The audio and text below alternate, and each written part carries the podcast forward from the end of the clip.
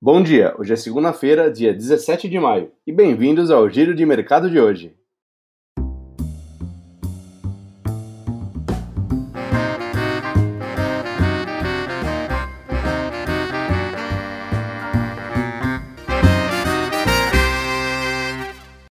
E depois de uma semana onde Bovespa fechou em queda de 0,13%, nos 121.881 pontos, o ditado popular em inglês Sell in May and Go Away, que significa vende em maio e vai embora, voltou a ser lembrado na semana passada.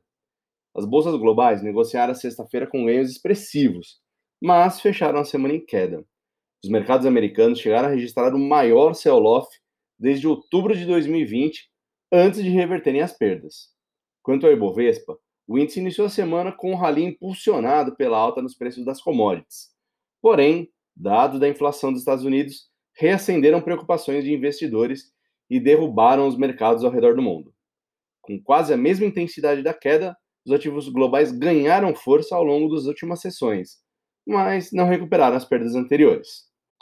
O grande destaque da semana passada foi a divulgação da inflação dos Estados Unidos, que registrou a maior alta em 13 anos. O dado trouxe de volta os debates ao redor da subida de preços e temores de que o Federal Reserve, o Banco Central Americano, poderia antecipar a remoção de estímulos monetários. A semana também foi marcada pela volatilidade nos preços das commodities. As altas da semana anterior ainda se sustentaram no início da semana passada, mas houve um movimento de correção das últimas negociações com a realização de lucros. Em particular, o minério de ferro registrou fortes quedas depois de notícias de que a China deve intervir nos preços da matéria-prima. Nos Estados Unidos, repercutiu a notícia de que um dos maiores oleodutos do país foi paralisado por conta de um ataque cibernético.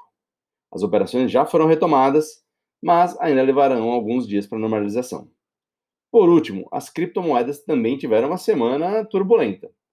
O Bitcoin chegou a recuar 15% depois do anúncio do CEO da Tesla, Elon Musk, de que a montadora não irá mais aceitar o Bitcoin em transações por preocupações ambientais. Depois de uma leve recuperação, a criptomoeda acumula um retorno de menos 13% nos últimos sete dias e é negociada abaixo dos 50 mil dólares. E nesta manhã, tanto as bolsas americanas quanto a bolsa europeia operam no vermelho.